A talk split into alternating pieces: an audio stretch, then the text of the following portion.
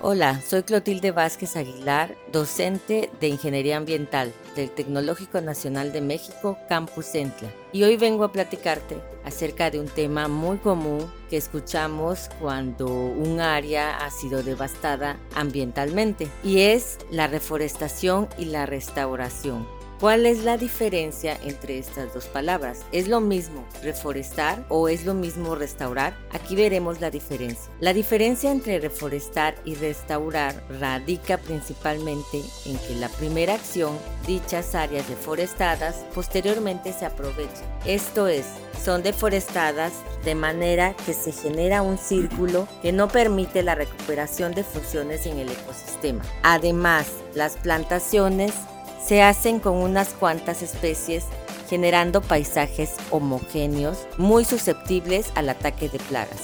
En contraste, la restauración ecológica va mucho más allá que plantar árboles y es un proceso que debe ser cuidadosamente planeado, ejecutado y monitoreado. La restauración está orientada a la recuperación completa de las funciones, atributos, como la estructura de la comunidad biótica del ecosistema que ha sido dañado, degradado o destruido.